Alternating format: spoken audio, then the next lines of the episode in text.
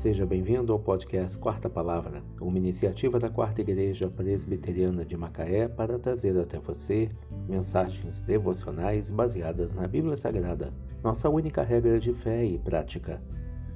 Nesta terça-feira, 28 de junho de 2022, veiculamos a quarta temporada o episódio 236, quando abordamos o tema O Poder Curador das Boas Notícias.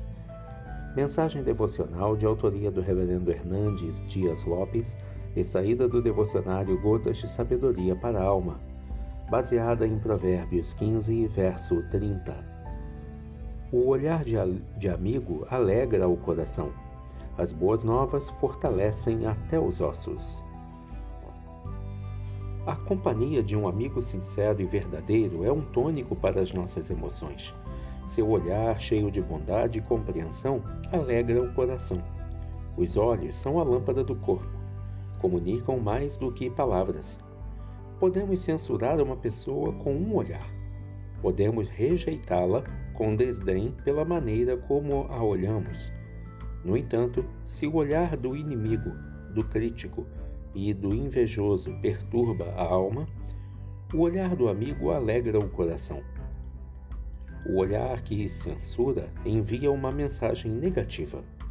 Essa mensagem transtorna as emoções e adoece o corpo.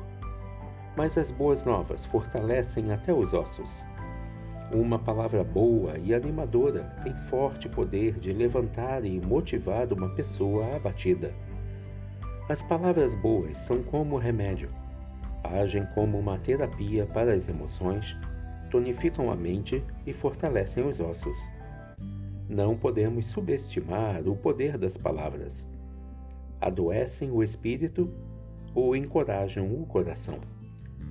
Derrubam ou edificam. Arrastam para o abismo ou conduzem às alturas.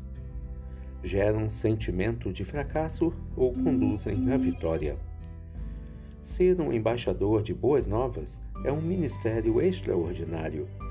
Deus nos chamou para sermos arautos da verdade atalaias do bem, agentes da misericórdia, portadores de boas novas e terapeutas da alma.